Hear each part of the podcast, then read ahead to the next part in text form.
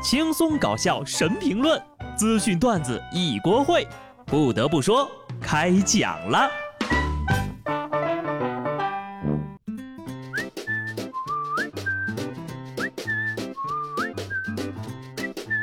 Hello，听众朋友们，大家好，这里是有趣的。不得不说，我是机智的小布。你们打疫苗了吗？有人跟我说呀，其实国产疫苗的副作用很大，不到十分钟，副作用就很明显了。主要的临床表现就是逢人就说：“太好了，我打完第二针了。”打疫苗这个东西吧，按理说呢是早打早安心。然而有些人为了躲避打疫苗，居然使出了浑身解数，救而不打。现在呢，这个印度的疫情形势非常严峻了，累计死亡已经超过了三十万例。然而，印度媒体报道，北方邦的一个村子约有一千五百人。只有十四个人愿意接种疫苗。为了躲避前来注射的医护人员，约二百人不惜跳入河中。在当地官员保证不会给他们接种疫苗之后呀，这些村民才上了岸。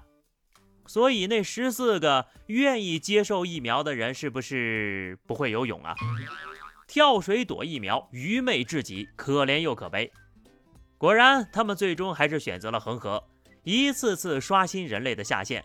所以呀，以后他们做出什么样的事情，我都不会觉得奇怪了。疫情刚爆发的时候呢，所有人都在等疫苗，现在都有疫苗了，又这那那这的哈。有些国家呀争抢，甚至花高价打疫苗，而他们却为了躲避打疫苗而选择跳河。同一片蓝天之下，防控意识怎么会如此天差地别呢？这也反映出了基础教育的缺失，不光是印度啊。教育对于任何一个国家、任何一个人都是前进的基础。然而，总有人在前进的道路上和正常人背道而驰。山东德州动植物园内，一女子跳入了鸵鸟圈内偷蛋。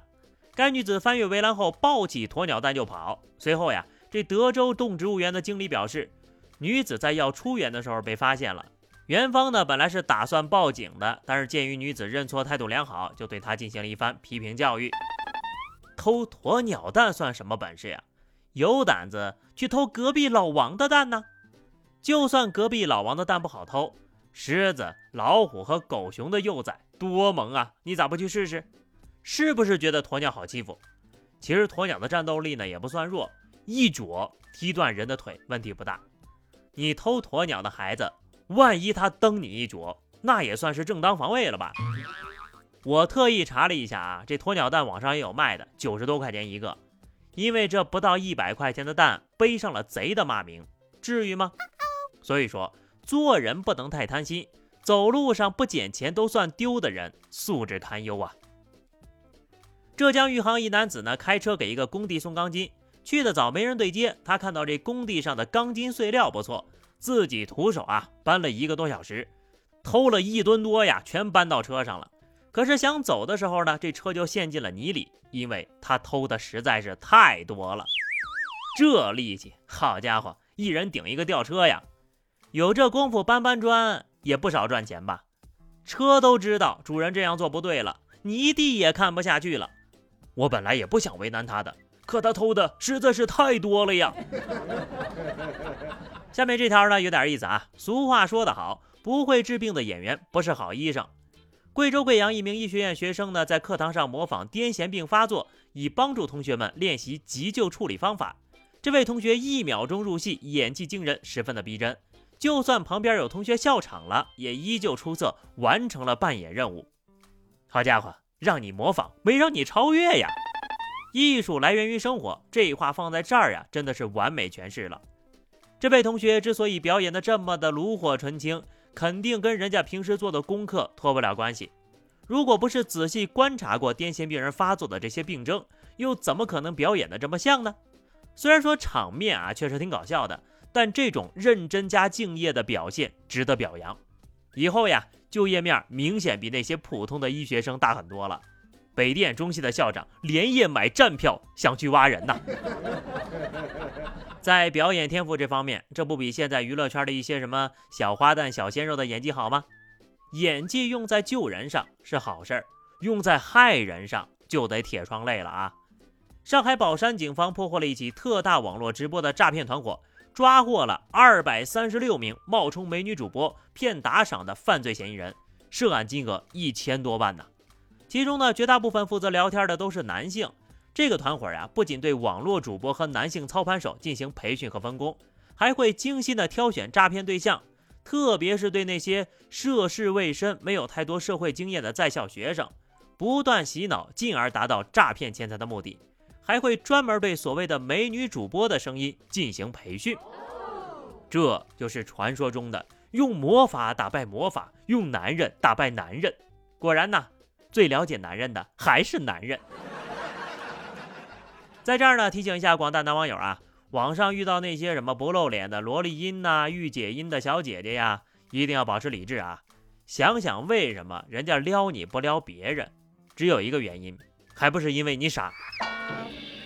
山东济南历下警方通报了一起酒托诈骗案件，该八人团伙分工明确，先是在酒吧高价包桌，然后让女嫌疑人以处朋友相亲为名，将受害人约至此处，专点一些高价红酒果盘。据了解呀，犯罪嫌疑人所用的红酒呢，都是在网上买的，一瓶呀也就不到十块钱，售价却高达六百多块。说了很多遍了啊。天下就没有掉馅饼的事儿，什么美人计呀、美男计呀，那都是骗子惯用的手段了。这种案件呢，其实也是数不胜数了啊。希望经常去酒吧的人呢，长点心，防骗意识要提高啊。骗子的道行是越来越高了，年轻人很容易把持不住呀。常州某企业一位反诈宣讲员遭遇了校园贷的诈骗，被骗了十八万。他报警之后表示，骗子深谙受害者的心理，不停催促，让人紧张，根本来不及思考。民警发现，骗子还会使用在线的会议软件监视他操作，电诈防不胜防，设计转账汇款务必要警惕啊！终究还是逃不过。骗子表示，低难度的活儿我都不稀得接了。懂了，果然时间是检验真理的唯一标准。不得不说，这也是没办法的事儿。谁下班了还想上班的事儿啊？反诈之路任重而道远呐。江苏泰州一民警在自己的婚礼上，请司仪放出了二维码宣传反诈。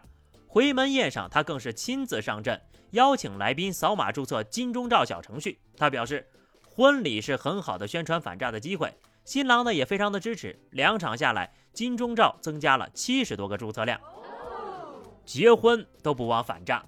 为了人民群众的幸福，新娘是操碎了心呐。这婚也结了，工作也做了，效果不错，是时候给批假了。警察同志呀，真的是太尽职了。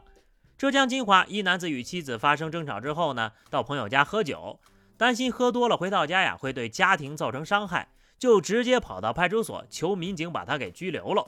值班民警耐心的劝他回家，但是他为了达到目的，竟然推搡起民警来，最终。男子因寻衅滋事被拘留了。啊，这这这这，为了不打媳妇儿，跑到警局去打警察叔叔，想法挺大胆的呀。估计民警同志呀，都让这人给整不会了。竟然还有人提出这种要求，真不想回家就去住酒店呢？实在不行，你睡大街也没人拦着呀。打民警算怎么回事啊？虽然说结果是得偿所愿，但这也属于浪费国家资源。可耻啊！好了，那么以上就是本期节目的全部内容了。关注微信公众号 DJ 小布或者加入 QQ 群二零六五三二七九二零六五三二七九，来和小布聊聊人生吧。下期不得不说，我们不见不散，拜拜。